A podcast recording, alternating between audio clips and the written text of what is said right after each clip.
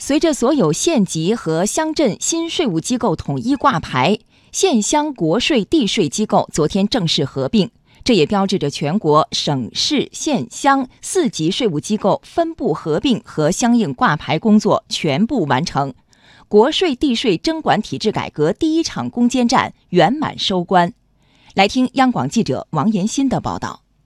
从六月十五号省级新税务机构挂牌起，经过三十六天，全国省市县乡四级税务机构分部合并和相应挂牌工作全部完成，国税地税征管体制改革第一场攻坚战圆满收官。下步改革将向制定和落实三定规定、逐级接收社会保险费和非税收入征管职责划转等领域纵深推进。国家税务总局局长王军在为固安县税务局揭牌时指出，要确保各项改革任务在年内完成。省市县乡四级新税务机构全部顺利挂牌的成果固然可喜，但紧接而来的主机落实三定、主机接收社保费和非税收入征管职责的划转等一系列的改革任务更加繁重，需要我们一鼓作气。一往直前，构建起优化、高效、统一的税收征管体系。县乡税务机构既是改革落实的最末梢，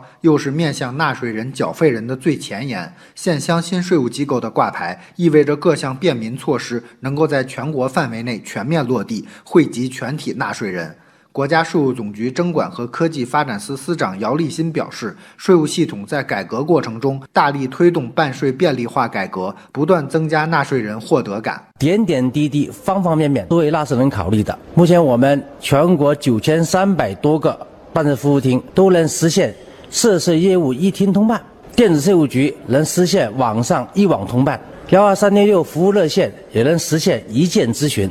按照改革安排，未来社会保险费和非税收入征管的职能也将划转至税务系统。中央财经大学财税学院教授樊勇说：“统一把社保费和非税收入划转至税务系统，有利于效率的进一步提高。社保多数是由个人缴纳的，但是好多都是由单位来代缴的。那么单位代缴的他们，因为他要交税，所以他对节省成本或者说提高效率啊，肯定是有好处的。那么这个在征管上。”一个从管理上，第二个从就征纳双方来说，它应该是能够提供一些便捷的。全国新税务机构全部完成挂牌，为税收体制征管改革向纵深推进奠定了良好的基础。在樊勇看来，下一步税务系统中的职能整合以及相关的法制化建设是改革中的关键。